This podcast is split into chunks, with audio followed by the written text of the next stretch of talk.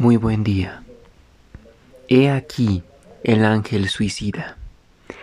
Te doy la bienvenida en todo el sentido de mi corazón para que escuches mi historia con la personalidad que tengo ahora. Mi nombre es Bernard Archouand. Sin embargo, todo el mundo me conocerá y me ha conocido con el nombre de Anthony Curtis o Tony Curtis. Nací en el barrio neoyorquino del Bronx el día 3 de junio de 1925, en el seno de una familia inmigrante húngara y judía. Mi padre, Emanuel Schwartz, encontró trabajo como un actor aficionado, para después dedicarse a la gran manzana como un sastre y mi, y mi madre, Helen, era tendedera. Aquí quedó mi infancia marcada por la pobreza de las calles del Bronx. Una madre abusiva e esquizofrénica me maltrataba tanto a mis hermanos como a mí. Había antisemismo en el vecindario, además de la pertenencia a una familia de timadores de poca monta. A pesar de esto, tuve un escape, una válvula de escape, en donde el cine era perfecta. Tenía dos hermanos menores, Julius, nacido en el 29, y Robert, del 40. Recuerdo muy bien que a los 12 años, Julius, mi mamado hermano, falleció en un accidente y tuve que reconocer el cadáver.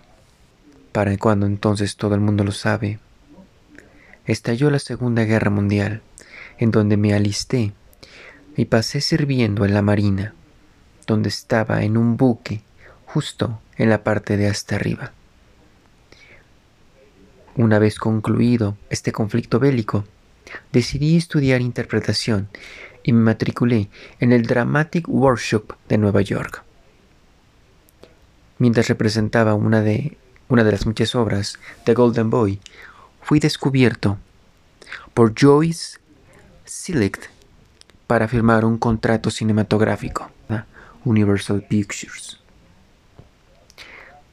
Realicé mi debut cinematográfico en la película Crisis Cross, en, la, en el papel de un bailarín de rumba.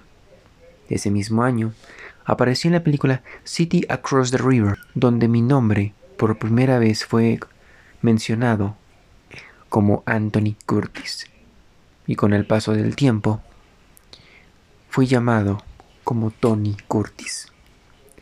Mis primeros papeles protagonistas se encontraron en producciones de ambiente oriental, como Su Alteza, el ladrón del 51, de Rudolf Maté, o El hijo de Ali Baba, del 52, de Kurt Newman.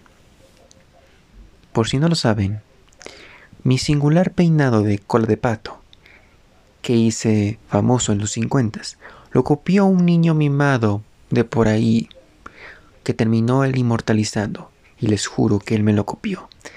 Elvis Presley, en el 51. Me casé con la actriz Janet Leigh, con la que compartí películas como El Gran Houdini del 53, dirigido por George Marshall. Con ella Tuve dos hermosas hijas, Jamie Lee Curtis y Kelly Lee Curtis. No fue hasta con la película Con falda hacia lo loco del 59, obra maestra de Billy Wilder, donde compartí protagonismo con Jack Lemmon y Marilyn Monroe, en donde dejé de ser mostrado como una simple cara bonita, a ya tener una gran seriedad en mi carrera. Recuerdo muy bien con Jared Lake que nos conocimos en una fiesta de RKO ante la atenta mirada de mi amiga Debbie Reynolds, a que llegó a comentar Tony es todo un macho, impresionante, con sus hermosos ojos azules y un ego lleno de esteroides. La química entre ellos. Se les tripicaron los fuegos artificiales el 4 de julio. Eso dijo mi amiga Debbie. La amo por eso. No fue hasta el año 1962 cuando mi matrimonio con Janet sencillamente ya no continuó, en donde terminé divorciándome y me casé con Christine Kaufman, a la que conocí en el rodaje de Taras Bulba de ese mismo año, dirigido por J. L. Thompson. Ya en los años 60, apareció un periodo dorado en mi vida cuando trabajé en Espartaco de Stanley Kubrick y también El gran impostor de Robert Mulligan.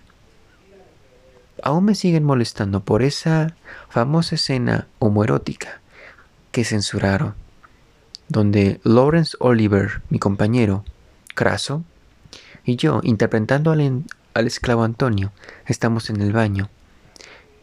Y le pregunto al amo si le gustan las ostras o los caracoles. Algo que en su momento fue interpretativo para ver si me gustaban los hombres o las mujeres.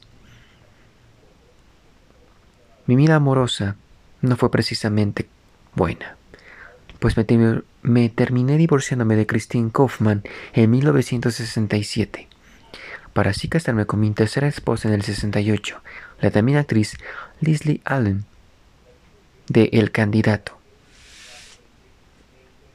A partir de los años 70 en adelante, mi carrera no iba muy bien y estaba buscando refugio en la pantalla pequeña, es decir, la televisión.